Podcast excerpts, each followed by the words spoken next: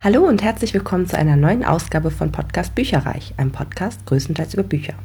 Mein Name ist Sidana und heute blicke ich mit euch zurück auf meinen Lesemonat Juli, der sehr ergiebig war. Ich habe, ja, wie man es rechnet, fünf oder sechs äh, Bücher gelesen und starte mit einem E-Book, was ich schon ewig auf dem Stapel hatte. Ähm, und zwar die 13. Fee Nummer 2, Entzaubert von Julia Adrian. Das Ganze hat 220 Seiten, ist wie gesagt äh, ein, als E-Book bei mir eingezogen, von der Autorin ähm, selbst zur Verfügung gestellt. Und ähm, das liegt seit Ende 2015, habe ich zu meinem Erschrecken festgestellt, hatte ich das ähm, erste Buch gelesen und kurz danach kam es bei mir ähm, in den Fundus, möchte ich mal sagen. Ich weiß nicht, warum ich da so ewig gebraucht habe, um das durchzulesen. Kann ich euch echt nicht sagen. Ähm, jetzt nachdem ich den zweiten Teil von drei gelesen habe, würde ich super gern die Trilogie sofort abschließen. Es hat mir wieder unglaublich Spaß gemacht. Vielleicht erstmal kurz zum, zum Inhalt, natürlich wieder spoilerfrei. Ähm, es geht um eben diese 13. Fee. Ähm, das Ganze ist so ein bisschen aufgemacht ähm, mit so verschiedenen Märchenfiguren, die man auch kennt. Ähm, beziehungsweise so äh, die Hexe von Hänsel und Gretel kommt drin vor und so weiter und so fort. Und äh, es dreht sich also wirklich um die Bösewichte aus verschiedenen Märchen. Und die oberböse äh, Wichtin vor, vorm Herrn ist sozusagen die ähm, Hauptcharakterin hier und die erwacht aus einem, aus einem Art John Röschenschlaf im ersten Teil und sind auf Rache. Also es ist wirklich, äh, das sind keine ich meine, es sind ja sowieso nicht, also es sind wirklich ganz, ganz böse, böse Bösewichte äh, alle miteinander. Und sie ist wirklich äh, die Königin von ihnen gewesen, äh, hat sie quasi angeführt, war die schrecklichste von allen. Ähm, und diese Hexen bringen eben wirklich Tod und Verderben über die Menschen, die dort auch noch in dieser Welt leben. Und äh, ja, äh, stellt sich dann im Laufe des ersten Bandes schon heraus, dass eben äh, das auch so ein bisschen Waisen gewesen sind früher und dass sie eben von jemandem so erzogen wurden, dass sie so geworden sind.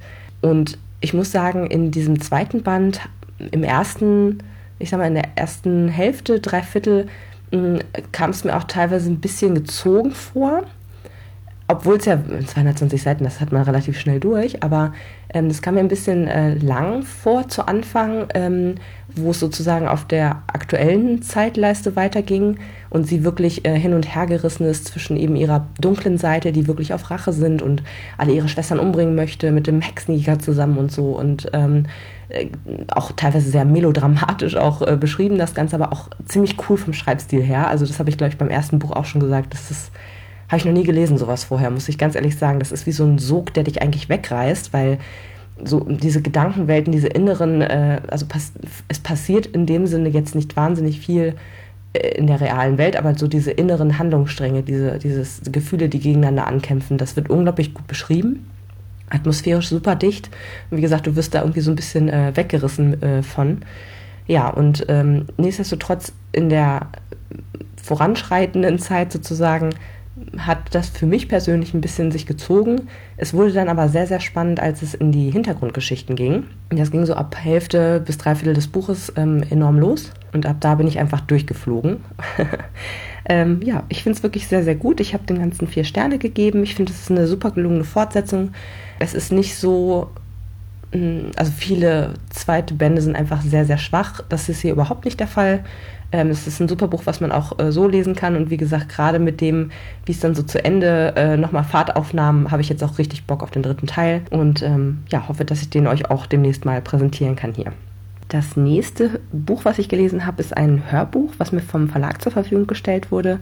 Das nennt sich Dark Matter, der Zeitenläufer von Blake Crouch. Mm, war eine sieben Stunden Variante, die auch gekürzt ist. Ich habe gesehen, das gibt es auch äh, in einer ungekürzten Version von von oder für Audible. Genau, hat dem aber jetzt, glaube ich, in dem Moment keinen Abbruch getan, ehrlich gesagt. Wird gelesen von Florian Lukas und Caroline Schuch. Die musste ich erstmal nachgucken, beide, ehrlich gesagt. Also vom Gesicht her kennt man sie. Aber ich habe jetzt als Hörbuchsprecher, glaube ich, ist es das erste Mal, dass ich mh, mm, so bewusst sozusagen diese beiden äh, wahrgenommen habe. Haben jetzt aber auch keinen wahnsinnig bleibenden Eindruck hinterlassen, muss ich sagen. Ähm, Caroline Schuch hat nur so zwei Kapitel übernommen gehabt. Also war wirklich super selten zu hören überhaupt. Hat das gut gemacht. Äh, wie gesagt, nur dadurch, dass sie so kurz war, hat sie eigentlich keinen richtigen Eindruck hinterlassen. Und der Florian Lukas, den fand ich jetzt von der Stimme her nicht wahnsinnig besonders, muss ich sagen. Er hat einen guten Job gemacht, aber ja, ich fürchte, dass ich den relativ schnell wieder vergessen werde. Aber die haben beide äh, unter anderem in Tatort gespielt. Ähm, ich habe mir mal aufgeschrieben, der Lukas äh, war auch bei Goodbye Lenin, FC Venus, Grand Budapest Hotel und irgendwas mit Friesland. Das ist irgendwie so eine Miniserie oder sowas ähm, mit dabei gewesen. Und wie gesagt, wenn man die googelt, man kennt die auch vom Gesicht her. Sie war irgendwie bei Dani Lowinski, Soko Köln und wie die alle heißen. Mm, ich bin da mal weg, hat sie auch wohl eine kleine Rolle gespielt und in Katharina Luther hatte sie jetzt wohl eine größere Rolle. Die ist, ist so eine rothaarige. Insgesamt würde ich dem Buch um die drei Sterne geben. Das ist für mich nicht schlecht und nicht gut, also wirklich einfach nur ein Durchschnittswert, sage ich jetzt mal. Und zwar habe ich mir, glaube ich, ein bisschen was anderes oder mehr erhofft äh, von dem, was ich von der Beschreibung gehört habe. Ich fand auch, es war ähm, gerade in Richtung Bookstagram oder äh, ja, wie man das auch immer nennt, also von anderen äh, Buchbloggern auch ähm, relativ stark im Fokus und gehypt und ähm, ja, ich habe, bei mir sind sofort alle Glocken angegangen, weil ich gedacht habe, boah, ist voll cool, das ist irgendwie eine Zeitreisegeschichte, es hat was mit Liebe zu tun und ähm, eines meiner absoluten Lieblingsbücher ist Die Frau des Zeitreisenden, was eben auch beide äh, Aspekte miteinander vereint und was ich damals echt gut fand, was ich auch schon äh, seitdem ein paar Mal mehr gelesen habe und so. Und äh, so dieses, also allgemein das Thema Zeitreise spricht mich immer sehr, sehr an. Ähm, und so dieses Was wäre wenn, ne? Also es geht darum, dass er, äh, also es, gibt, es ist ein Pärchen, er ist Wissenschaftler, gibt aber für sie äh, quasi seine größere Karriere auf oder was hätte sein können auf, um eben, äh, weil sie ungewollt, weil sie spontan quasi schwanger wird und sie ähm, sich um das Kind kümmern wollen zusammen. Und dann äh, sind sie halt eine glückliche Familie. Und eines Tages wird er eben entführt von sich selber und äh, wird quasi von einem anderen Ich entführt, der in einer alternativen Realität äh, eine Zeitmaschine quasi äh, entwickelt hat und quasi zu diesem Punkt zurück möchte, wo er sich quasi falsch entschieden hat und möchte den Platz einnehmen von äh, dem anderen äh, Jason. Und ja, also er muss dann quasi kämpfen, dass er wieder zurück zu seiner großen Liebe kommt. Ja, und das ist auch das, was man bekommen hat. Ich fand, es wurde sich relativ wenig Zeit gelassen, zu Anfang die Figuren sozusagen so einzuführen, dass man sich wirklich für die ähm, interessiert hat. Also beziehungsweise, also es, ich hatte noch nicht so diese, diese emotionale Bindung zu diesen Figuren, ehrlicherweise. Also man, man, man lernt die mal eben kurz kennen, dann wird er schon entführt. Und dann versucht er halt das ganze Buch über sozusagen zurück zu denen zu kommen und erlebt dabei halt einiges. Und das ist so der, also wie gesagt, ich persönlich hatte noch nicht so diese emotionale Verwicklung mit denen und deswegen war es mir ja fast schon egal oder einfach nicht so wichtig wie dem, wie dem Protagonisten selber, also sozusagen zurück zu denen zu finden. Und das war ein bisschen schade. Also äh, es wurde sich eigentlich zu wenig Zeit im, zum Anfang gelassen und zum Schluss wurde es halt super, kam alles auf einmal sozusagen und es wurde super verwirrend und ja, also es war nicht schlecht, aber es war auch jetzt nicht so, dass ich sage, ach ja, lest das mal alle, äh, finde ich total super. Es ist Mittel. Es ist wirklich äh, Durchschnitt, sage ich jetzt mal, Plausibilität. Ich fühlte mich nicht so richtig mitgenommen, so ich persönlich. Ich weiß, wie gesagt, nicht, ob das jetzt ähm, an dem gekürzten Hörbuch liegt, kann es mir aber in dem Moment ehrlich gesagt nicht vorstellen, weil ich glaube, das sind zwei Stunden oder so oder drei Stunden, die da gekürzt wurden. Ob das jetzt so den, den Kohl fett macht, ich glaube es persönlich nicht. Dementsprechend, also jeder, der Lust auf so eine Geschichte hat, man kann das absolut lesen. Es ist unterhaltsam. Andere, die vielleicht was anderes gelesen haben, was äh, schon in die Richtung geht und was ihnen sehr, sehr gut gefallen hat, die sollten vielleicht die Finger davon lassen. Ein Schatten stürzt auf mich zu, so schnell, dass ich nicht begreife, was passiert. Das Erste, was ich sehe, ist ein Gesicht, bleich wie ein Geist. Das Zweite, was ich sehe, ist der Lauf einer Waffe, nur zehn Zentimeter von meiner Nase entfernt. Die tiefe, heisere Stimme hinter der Geisha-Maske sagt, umdrehen. Ich zögere, zu benommen, um zu reagieren. Er stößt mir die Waffe ins Gesicht, ich drehe mich um. Bevor ich dem Maskierten sagen kann, dass sich meine Brieftasche in der vorderen linken Tasche befindet, blafft er los. Ich bin nicht wegen deinem Geld hier, geh. Mit dem Thema Zukunft geht es auch weiter. Und zwar habe ich einen Live-Mitschnitt ähm, aus einer Show von Vince Ebert zugeschickt bekommen. Zukunft ist The Future. Geht 70 Minuten lang, also äh, wie äh, zwei, drei Podcasts, sage ich jetzt mal, hintereinander weggehört. Und ähm, ich hatte das bestellt, weil ich den Autor selber auch schon mal ähm, äh, ist aber eigentlich schon sehr, sehr lange her, auch äh, schon mal gehört hatte. Der macht halt mehrere so Comedy-Programme oder ja, fast schon kabarettistisch, also so ein bisschen gehobener, möchte ich mal sagen, über die Jahre. Und ich hatte da, glaube ich, denken Sie selbst irgendwann mal gehört. Und das, das ging, glaube ich, um die PISA-Studie. Und äh, ich kann mich erinnern, dass ich das sehr, sehr lustig fand. Und ja, habe gedacht, ja Mensch, so ein bisschen über eine Stunde von der Laufzeit her ist doch super. Und äh, das kann ich auch so nur bestätigen. Also wer Bock hat auf, also es geht auch wirklich um Zukunftsthemen, äh, wie beispielsweise äh, selbstfahrende Autos, Big Data, Menschen aus dem Reagenzglas, wo man sich selber die Gene zusammenstellen kann. Also so, wie gesagt, äh, Themen, die jetzt schon anfangen, wo die Leute jetzt schon drüber äh, diskutieren. Ganz gut auch abgedeckt, muss ich sagen. Also ich habe jetzt eigentlich nichts vermisst äh, soweit. Es war auch sehr lustig, aber ich fand, er hatte so ein bisschen so eine Art, also so, so ein Papa-Humor, also Dad-Humor äh, irgendwie entwickelt. Und wer sich da jetzt nichts unbedingt drunter vorstellen kann, für den habe ich auf jeden Fall gleich nochmal eine Hörprobe mit äh, eingebaut in die Episode. Aber wie gesagt, es, man kann sich super mal eine Stunde mit ihm unterhalten lassen. Ähm, er erklärt das unglaublich klug alles. Er ist nämlich Physiker von Hause aus. Ja, ich würde dem Ganzen vier Sterne geben. Ich finde das eine super äh, unterhaltsame, kurzweilige Unterhaltung. Ja, das ist doppelt. Und das Witzige ist, versucht mal drauf zu hören. Ich weiß nicht, ob es in der Hörprobe mit dabei ist, die ich jetzt gleich reinschneide, aber da gibt es so eine Frau im Publikum. Ich kann mir so, ich vor meinem inneren Auge sehe ich sie auch, die wirklich bei jedem Witz gelacht hat.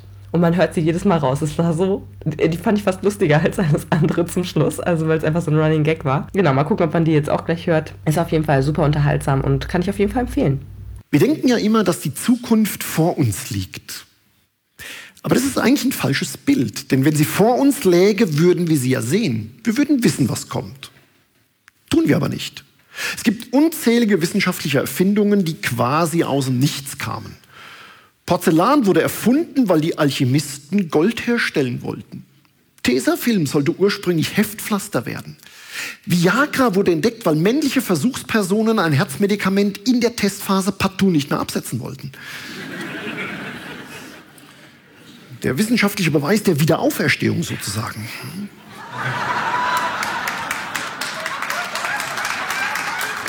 Als nächstes habe ich bei Audible äh, kostenlos zugeschlagen. Und zwar gibt es dort eine Kurzgeschichte aus der Feder von Ben Aronovich, ähm, die zu der ähm, Constable Peter Grant-Reihe gehört. Die nennt sich A Rare Book of Cunning Device, ist auf Englisch, dauert ein halbes Stündchen. Ähm, wie gesagt, gibt es kostenlos, wenn man einen Audible-Account hat und wird gelesen von Cobner Holbrook Smith. Ist ein britischer Schauspieler, aber ich habe den noch nie gesehen. Habe den mal gegoogelt, so, hm, ja, äh, sagt mir jetzt nichts. Aber ähm, ja, das ist wie gesagt ein halbes Stündchen und die Handlung ist eigentlich schnell erklärt. Ich habe auch gedacht, so, das ist eigentlich ganz cool. Dieser Zauberlehrling und eben äh, auch Polizist, ähm, der eben der Protagonist dieser Reihe ist, wird in eine Bibliothek gerufen, weil es dort ein, da soll es spuken, so irgendwie da ist stellt sich dann relativ äh, fix, sage ich jetzt mal raus, dass das ein Buch ist, was irgendwie eine Zauberbewandtnis hat, also was, in irgendeiner Form ähm, in diese magische Welt gehört. So und so schnell wie ich das erklärt habe, hätte man es ehrlich gesagt auch in der Kurzgeschichte erklären können, weil ich war ein bisschen enttäuscht davon. Diese halbe Stunde dreht sich wirklich nur darum, dass genau diese Erkenntnis gewonnen wird. Also von den ersten, äh, vom ersten Anruf der Bibliothekarin, sage ich jetzt mal, bis eben zu dieser Erkenntnis, das ist die halbe Stunde. Und ich habe nicht so ganz verstanden, was der Sinn dieser Kurzgeschichte ist, weil wie gesagt, nur zu entdecken, dass da jetzt so ein Buch ist und das hat irgendwie magische Hintergründe, hat mir jetzt irgendwie noch nicht so ganz, das fand ich noch nicht rund. Das war irgendwie so, ja, das ist die Prämisse, aber das ist ja noch nicht, wie es weitergeht. Also hat mich irgendwie total ratlos zurückgelassen, diese Geschichte. Und es war jetzt auch noch nicht mal so, dass man jetzt sagen kann, irgendwie, was weiß ich, das hat die Charaktere extrem entwickelt oder äh, man hat irgendwas anderes Tolles gelernt oder so. Ich fand das einfach irgendwie eine sehr merkwürdige Kurzgeschichte, muss ich ganz ehrlich gestehen. Würde ihm auch nur zwei Sterne geben. Ich fand es echt nicht ich fand es eigentlich vergeudete Zeit, weil wie gesagt, es äh, schlussendlich in einem Satz hätte man zusammenfassen können, worum es geht und äh, mir hat sich der Sinn nicht erschlossen. Und da ich ja noch ganz viel mehr Bücher auf Englisch lesen möchte, äh, die Kurzgeschichte habe ich jetzt auch einfach mal dazu gezählt, habe ich im Juli zu Bloodlines, äh, dem sechsten und abschließenden Band, gegriffen. Der nennt sich Ruby Circle von Michelle Mead. Das ist ja auch die Autorin von Vampire Academy. Bloodlines ist ein ähm, Ableger davon. Und ich hatte das ähm, vorletzte Buch, ich glaube im, äh, Juni oder Mai oder so gelesen, ist noch gar nicht lange her. Und ähm, habe, wie gesagt, ganz spontan zum Hörbuch bei Audible gegriffen, weil ich dann doch jetzt wissen möchte, wie die äh, Reihe dann abgeschlossen ist. Habe es auch nicht bereut. Das fünfte Buch hatte tatsächlich dann nochmal an Fahrt gewonnen, äh, nachdem ich es eigentlich rezensiert hatte. Und dann wollte man doch wissen, was äh, aus dem Protagonisten wird. Ähm, das hat jetzt eine Laufzeit von zehn Stunden und es wurde wieder gelesen von Emily Scheffer und Alden Ford Ich finde die beiden super, die machen das gut. Sie klingt mir persönlich ein bisschen zu alt und er ein bisschen zu jung, aber schlussendlich ist das trotzdem okay. Äh, auch eine gute Aussprache und so weiter, also man versteht das ganz gut. Band 6 nimmt auch echt wieder Fahrt auf. Bei Band 5 musste ich mich teilweise ein bisschen durchbeißen, äh, weil das, vielleicht auch, weil das eine ähnliche Thematik wie ein anderes Buch hatte, was ich genau auch zu dem, äh, in dem Monat gelesen hatte, nämlich die Protagonistin ist äh, den Großteil des Romans gefangen und muss irgendwie versuchen, da äh, rauszukommen und ihrem, ihr, ihren Entführern oder ihrem Entführer zu entkommen. Und vielleicht war das so ein bisschen zu parallel von der Geschichte her. Also das äh, hat mich im Band 5 ein bisschen angeödet. Jetzt im Band 6 nimmt das Ganze, wie gesagt, wieder Fahrt auf. Die Fäden werden zum Schluss auch alle miteinander verknüpft. Es ist, wie man das von Michelle Mead eigentlich auch kennt, ein sehr großes Happy End zum Schluss ich habe ein paar Rezensionen gelesen darüber, die da nicht so happy drüber waren, weil es eben dann sehr glossy-glossy ist. Ich persönlich, hat, mich hat nicht gestört. Ich fand es jetzt nicht übermäßig äh, krass, aber es ist schon so, dass einige Probleme relativ schnell abgehandelt wurden, die in den Vorbänden halt als Riesenproblem aufgebauscht wurden und dann war es so eigentlich nur Nebenschauplatz, äh, ne? Also, äh, dass die jetzt äh, Probleme hat mit, mit der und der Partei wie gesagt, das wurde in den Vor Folgebüchern irgendwie so, die sind total mächtig und an jeder Ecke und man kommt da nicht raus und so. Ja, und dann jetzt in Band 6, wie gesagt, haben die fast gar keine Rolle gespielt und ganz zum Schluss gab es dann eben eine Finte von Sydney und dann war das alles gegessen, so nach dem Motto ja, kann ich verstehen, wenn das manche Leute vielleicht nicht so toll fanden. Mich hat es jetzt nicht so, äh, nicht so gestört. Was ich toll fand, war, dass man echt aus der Vampire Academy Reihe viele Charaktere wieder trifft und wirklich mit denen dann auch Zeit verbringt. Das fand ich ganz cool. Und es ist auch wirklich wieder so ein Buch, wo man so miträtselt. Es gilt, Geheimnisse zu lösen, so Who Done It äh, insbesondere. Und äh, ja, einfach ein Abenteuer mal wieder. Ne? Eine entführte Person muss gerettet werden und so weiter und so fort. Also eher aus der äh, spannenden Perspektive dann das erzählt. Und deswegen vier Sterne. Dann habe ich endlich mit der Saga-Reihe weitergelesen. Und zwar hatte ich im Juli Geburtstag und habe ähm, mir sofort von einem äh, Büchergutschein, den ich geschenkt bekommen habe, Saga 2 gekauft, also den zweiten Band in der Reihe von Brian K. Vaughan und die Zeichnerin ist Fiona Staples. Da hatte ich, ich glaube, den ersten Band irgendwann im ja, Januar oder Februar vielleicht gelesen diesen Jahres, war total begeistert, wollte eigentlich sofort wissen, wie es weitergeht. Dann hat sich das irgendwie alles äh, nach hinten verschoben, sage ich jetzt mal, mit dem Weiterlesen. Und jetzt habe ich die Gelegenheit am Schopfe gepackt und habe mir eben wirklich Band 2 und Band 3 von äh, Geburtstagsgutscheinen gekauft und bin total begeistert. Würde ihm fünf Sterne geben, auch wenn ich jetzt ein bisschen vorweggreife. Das sind Graphic Novels mit so ungefähr immer 160 Seiten Umfang. Total schön gezeichnet, die machen sich super gut im Regal es macht einfach total Spaß. Ähm, man fliegt natürlich durch sie durch. Das heißt, man ist eigentlich total traurig, dass es dann so bald wieder schon vorbei ist, ehrlich gesagt. Aber es ist wirklich eine fantasievolle, actionreiche, mit Liebe gespickte äh, Reihe. Also für mich hat es wirklich äh, volle Punktzahl in allen äh, äh Kategorien. Ich finde es super cool. Da geht es um äh, ja, so ein bisschen Romeo und Julia, äh, so sage ich das immer, Romeo und Julia im All. Also äh, ja, Science Fiction, Fantasy, wie auch immer man es nennen möchte. Es geht um äh, zwei fiktive ähm, Planeten, beziehungsweise einen Planet und den dazugehörigen Mond. Und die Bewohner von diesen Planeten sehen ganz unterschiedlich aus. Die einen haben Hörner, die anderen haben Flügel, sehen aber sonst relativ menschlich aus und sind seit Jahrhunderten, sage ich jetzt mal, im Krieg miteinander. Und ähm, es geht eben um eine Soldatin und einen, ich glaube, Deserteur, möchte ich mal sagen, äh, von denen, die sich halt ähm, verlieben ineinander und durchbrennen und auch ein Kind kriegen. Und dann ist das ganze Universum natürlich so, what? Äh, diese beiden verfeindeten Rassen dürfen doch kein äh, Kind miteinander kriegen, das muss sofort, die müssen sofort umgebracht werden. Und dann werden halt diverse ähm, Freilanzer nennen die sich, also äh, diverse Auftragskiller rausgesandt, äh, um die zu töten und natürlich auch die ganzen Soldaten von der einen und von der anderen Mannschaft äh, versucht das äh, immer mal wieder. Und es ist einfach cool. Also macht wirklich einfach Spaß. Irgendwann kommen noch die Schwiegereltern mit ins Boot von dem einen und er hat eigentlich noch eine Verlobte von früher, von der er ihr sehr, sehr spät erst erzählt. Dann haben sie irgendwie einen Babysitter, der ein Geist ist äh, und die keinen Unterkörper mehr hat. Und also es ist äh, super fantasievoll, ähm, toll gezeichnet, viel Sex und Gewalt. Also man sollte es vielleicht als Teenager, was heißt als Teenager? Also als Kind von zehn Jahren sollte man sich es vielleicht nicht durchblättern. Das muss natürlich jeder selber dann äh, entscheiden oder die Eltern entscheiden, ab wann man das dann lesen kann. Aber es ist wirklich schon ein bisschen ruppiger, auch von den, von den Zeichnungen her. Also ich würde es wahrscheinlich eher so ab weiß ich nicht, 14 oder 16 sogar ähm, zu lesen geben, je nachdem, wie das Kind so drauf ist.